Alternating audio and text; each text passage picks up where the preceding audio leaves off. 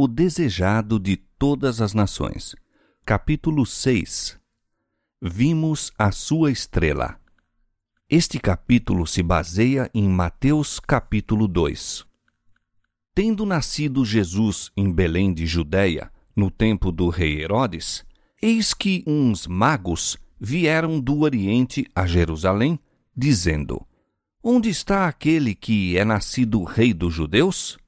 Porque vimos a sua estrela no Oriente e viemos a adorá-lo. Os magos do Oriente eram filósofos. Faziam parte de uma grande e influente classe que incluía homens de nobre nascimento, bem como muitos dos ricos e sábios de sua nação. Entre estes se achavam muitos que abusavam da credulidade do povo. Outros eram homens justos que estudavam as indicações da providência na natureza, sendo honrados por sua integridade e sabedoria. Desses eram os magos que foram em busca de Jerusalém. A luz de Deus está sempre brilhando entre as trevas do paganismo ao estudarem esses magos o céu estrelado, procurando sondar os mistérios ocultos em seus luminosos caminhos, viram a glória do Criador. Buscando mais claro entendimento, voltaram-se para as Escrituras dos Hebreus. Guardados como tesouro, havia em sua própria terra escritos proféticos que prediziam a vinda de um mestre divino Balaão pertencia aos magos, conquanto fosse em tempos profeta de Deus.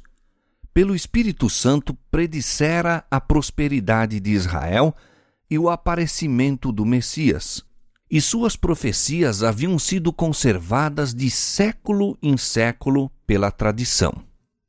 No Velho Testamento, porém, a vinda do Salvador era mais claramente revelada. Os magos souberam com alegria que seu advento estava próximo e que todo o mundo se encheria do conhecimento da glória do Senhor. Viram os magos uma luz misteriosa nos céus naquela noite em que a glória de Deus inundara as colinas de Belém. Ao desvanecer-se a luz, surgiu uma luminosa estrela que permaneceu no céu. Não era uma estrela fixa, nem um planeta, e o fenômeno excitou o mais vivo interesse. Aquela estrela era um longínquo grupo de anjos resplandecentes, mas isso os sábios ignoravam. Tiveram, todavia, a impressão de que aquela estrela tinha para eles significado especial. Consultaram sacerdotes e filósofos e examinaram os rolos dos antigos registros.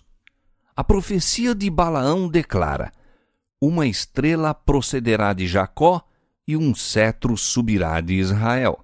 Números 24, 17. Teria acaso sido enviada essa singular estrela como precursora do prometido? Os magos acolheram com agrado a luz da verdade enviada pelo céu. Agora era sobre eles derramada em mais luminosos raios foram instruídos em sonhos a ir em busca do recém-nascido príncipe.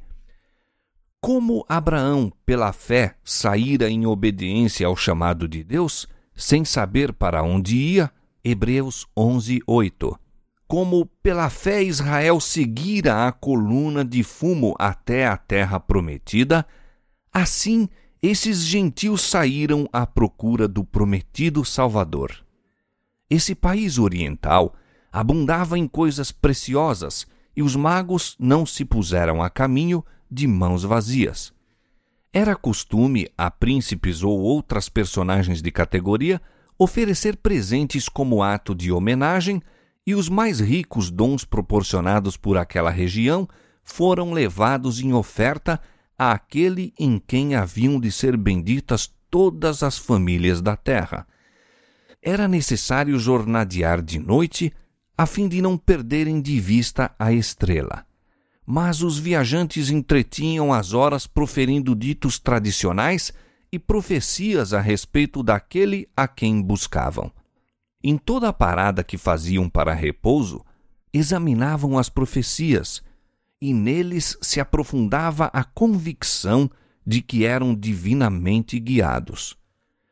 Enquanto, como sinal exterior, tinham diante de si a estrela, sentiam interiormente o testemunho do Espírito Santo que lhes impressionava o coração, inspirando-lhes também esperança.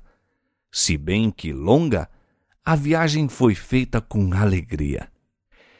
Chegam à terra de Israel e descem o Monte das Oliveiras, tendo à vista Jerusalém, quando eis que a estrela que lhe servira de guia por todo o fatigante caminho detém-se por sobre o templo, desvanecendo-se depois de algum tempo aos seus olhos. Ansiosos, dirigem os passos para diante, esperando confiantemente que o nascimento do Messias fosse o jubiloso assunto de todas as bocas. São, porém, vãs suas pesquisas. Entretanto, na santa cidade, dirigem-se ao templo. Para seu espanto, não encontram ninguém que parecesse saber do recém-nascido rei. Suas perguntas não despertam expressões de alegria mas antes de surpresa e temor, não isentos de desprezo. Os sacerdotes repetem as tradições, exaltam sua própria religião e piedade, ao passo que acusam os gregos e romanos como maiores pagãos e pecadores que todos os outros. Os magos não são idólatras e aos olhos de Deus ocupam um lugar muito acima desses seus professos adoradores. Todavia, são considerados pelos judeus como gentios.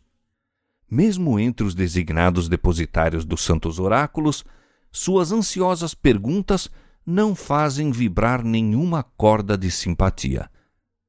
A chegada dos magos foi prontamente divulgada por toda Jerusalém. Sua estranha mensagem criou entre o povo uma excitação que penetrou no palácio do rei Herodes. O astuto Edomita foi despertado ante a notícia de um possível rival. Inúmeros assassínios lhe haviam manchado o caminho ao trono. Sendo de sangue estrangeiro, era odiado pelo povo sobre quem governava. Sua única segurança era o favor de Roma esse novo príncipe, no entanto, tinha mais elevado título: nascera para o reino. Herodes suspeitou que os sacerdotes estivessem tramando com os estrangeiros para excitar um tumulto popular, destronando-o. Ocultou, no entanto, sua desconfiança, decidido a malograr-lhes os planos por maior astúcia. Convocando os principais dos sacerdotes e os escribas, interrogou-os quanto aos ensinos dos livros sagrados com relação ao lugar do nascimento do Messias. Essa indagação do usurpador do trono, e o ser feita a instâncias de estrangeiros, espicaçou o orgulho dos mestres judeus. A indiferença com que se voltaram para os rolos da profecia irritou o ciumento tirano. Julgou que estavam buscando ocultar seu conhecimento do assunto com uma autoridade que não ousaram desatender, ordenou-lhes que fizessem atenta investigação e declarassem o lugar do nascimento do esperado rei. E eles lhe disseram: Em Belém de Judéia, porque assim está escrito pelo profeta: E tu, Belém, terra de Judá, de modo nenhum és a menor entre as capitais de Judá, porque de ti sairá o guia que há de apacentar meu povo de Israel. Mateus 2:6. Herodes convidou então os magos a uma entrevista particular. Rugia-lhe no coração uma tempestade de ira e temor, mas manteve um exterior sereno e recebeu cortesmente os estrangeiros. Indagou em que tempo aparecera a estrela e professou saudar com alegria a notícia do nascimento de Cristo. Pediu a seus hóspedes: Perguntai diligentemente pelo menino, e quando o achardes, participai-mo, para que também eu vá e o adore. Assim falando, despediu-os para que seguissem seu caminho a Belém. Os sacerdotes e anciãos de Jerusalém não eram tão ignorantes a respeito do nascimento de Cristo como se faziam. A notícia da visita dos anjos aos pastores fora levada a Jerusalém, mas os rabis a tinham recebido como pouco digna de atenção. Eles próprios poderiam haver encontrado Jesus e estado preparados para conduzir os magos ao lugar em que nascera. Ao invés disso, porém, foram eles que lhes vieram chamar a atenção para o nascimento do Messias. Onde está aquele que é nascido rei dos judeus? perguntaram, porque vimos a sua estrela no Oriente e viemos adorá-lo. Então, o orgulho e a inveja cerraram a porta à luz fossem acreditadas as notícias trazidas pelos pastores e os magos, e teriam colocado os sacerdotes e rabinos numa posição nada invejável, destituindo-lhes de suas pretensões as exponentes da verdade de Deus. Estes doutos mestres não desceriam a ser instruídos por aqueles a quem classificavam de gentios. Não poderia ser, diziam, que Deus os passasse por alto para se comunicar com pastores ignorantes ou incircuncisos pagãos. Resolveram mostrar desprezo pelas notícias que estavam agitando o rei Herodes e toda Jerusalém. Nem mesmo iriam a Belém a ver se estas coisas eram assim. E levaram o povo a considerar o interesse em Jesus como excitação fanática Aí começou a rejeição de Cristo pelos sacerdotes e rabis. Daí cresceu seu orgulho e obstinação até se tornar em decidido ódio contra o Salvador. Enquanto Deus abria a porta aos gentios, estavam os chefes judeus fechando-a a si mesmos. Sozinhos partiram os magos de Jerusalém. Caíam as sombras da noite quando saíram das portas, mas, para sua grande alegria, viram novamente a estrela e foram guiados a Belém.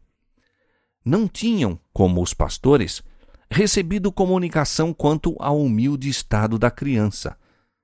Depois da longa jornada, ficaram decepcionados com a indiferença dos chefes judeus e deixaram Jerusalém menos confiantes do que nela penetraram. Em Belém, não encontraram nenhuma guarda real a proteger o recém-nascido rei.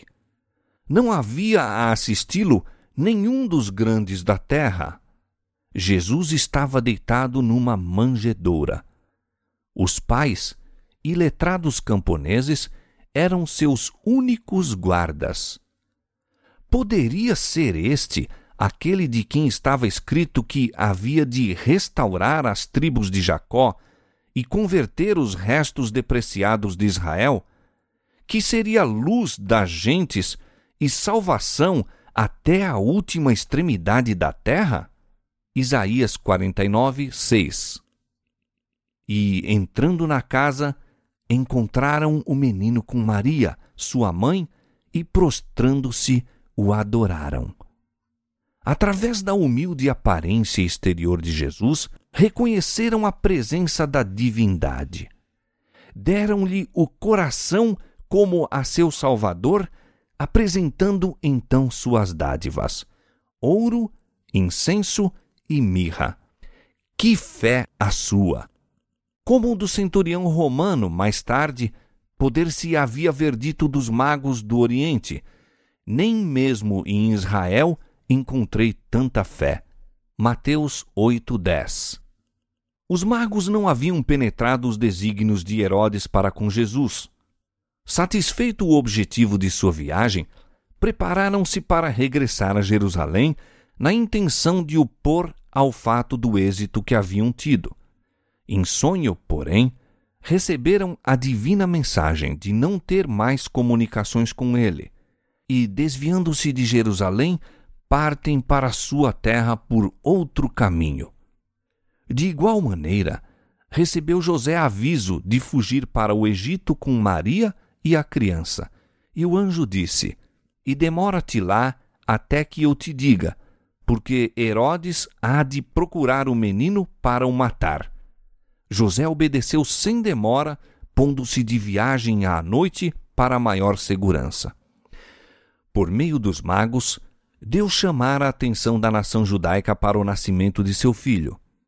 Suas indagações em Jerusalém, a excitação do interesse popular e o próprio ciúme de Herodes, que forçou a atenção dos sacerdotes e rabis, dirigiu os espíritos para as profecias relativas ao Messias e ao grande acontecimento que acabava de ter lugar. Satanás empenhava-se em dissipar do mundo a luz divina e pôs em jogo sua máxima astúcia para destruir o Salvador. Mas aquele que não dorme nem tosqueneja, velava por seu amado filho.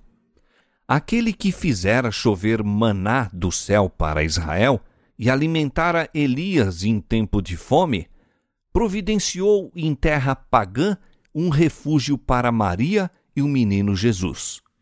E mediante as dádivas dos magos de um país gentílico, supriu o Senhor os meios para a viagem ao Egito e a estadia em terra estranha. Os magos estiveram entre os primeiros a saudar o Redentor.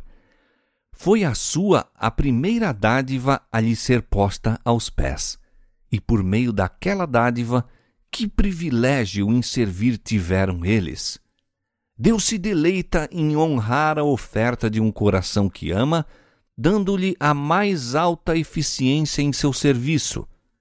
Se dermos o coração a Jesus, trar-lhe-emos também as nossas dádivas. Nosso ouro e prata, nossas mais preciosas posses terrestres, nossos mais elevados dotes mentais e espirituais, ser-lhe-ão inteiramente consagrados a Ele que nos amou e se entregou a si mesmo por nós. Em Jerusalém, Herodes aguardava impaciente a volta dos magos. Como passasse o tempo e não aparecessem, despertaram-se nele suspeitas. A má vontade dos rabis em indicar o lugar do nascimento do Messias parecia mostrar que lhe haviam penetrado o desígnio e que os magos se tinham propositadamente esquivado. Esse pensamento o enraiveceu. Falhara na astúcia, mas restava-lhe o recurso da força. Faria desse rei criança um exemplo. Aqueles insolentes judeus haviam de ver o que podiam esperar de suas tentativas de colocar um monarca no trono. Imediatamente foram enviados soldados a Belém com ordem de matar todas as crianças de dois anos e para baixo. Os sossegados lares da cidade de Davi presenciaram aquelas cenas de horror que, seiscentos anos antes, haviam sido reveladas ao profeta. Em Ramá se ouviu uma voz, lamentação, choro e grande pranto. Raquel chorando seus filhos e não querendo ser consolada, porque já não existem. Essa calamidade trouxeram os judeus sobre si mesmos. Houvessem estado nos caminhos da fidelidade e da humildade perante Deus, e ele haveria de maneira assinalada tornado sem efeito para eles a ira do rei. Mas separaram-se de Deus por seus pecados e rejeitaram o Espírito Santo, que lhes era o único escudo não estudaram as Escrituras com o desejo de se conformarem com a vontade de Deus. Buscaram as profecias que podiam ser interpretadas para sua exaltação e mostraram que o Senhor desprezava as outras nações. Jactavam-se orgulhosamente de que o Messias havia de vir como rei, conquistando seus inimigos e esmagando os gentios em sua indignação. Assim, haviam excitado o ódio dos governadores. Mediante a maneira por que desfiguravam a missão de Cristo, Satanás intentara tramar a destruição do Salvador. Ao invés disso, porém, ela lhes caiu sobre a própria cabeça. Este ato de crueldade foi um dos últimos que entenebreceu o reinado de Herodes. Pouco depois da matança dos inocentes, foi ele próprio obrigado a submeter-se àquela condenação que ninguém pode desviar. Teve morte terrível. José, que ainda se achava no Egito, foi então solicitado por um anjo de Deus a voltar para a terra de Israel. Considerando Jesus como o herdeiro de Davi, José desejava estabelecer residência em Belém. Ouvindo, porém, que Arquelau reinava na Judéia em lugar de seu pai, receou que o desígnio do pai contra Cristo pudesse ser executado pelo filho. De todos os filhos de Herodes, era Arquelau o que mais se assemelhava em caráter. Já sua sucessão no governo fora assinalada por um tumulto em Jerusalém e o morticínio de milhares de judeus pelas guardas romanas. Novamente foi José encaminhado para um lugar de segurança. Voltou para Nazaré, sua residência anterior, e ali por cerca de trinta anos viveu Jesus, cumprindo-se deste modo o que tinha sido predito pelos profetas. Será chamado Nazareno. A Galileia estava sob o domínio de um filho de Herodes, mas tinha uma mistura muito maior de habitantes estrangeiros do que a Judéia.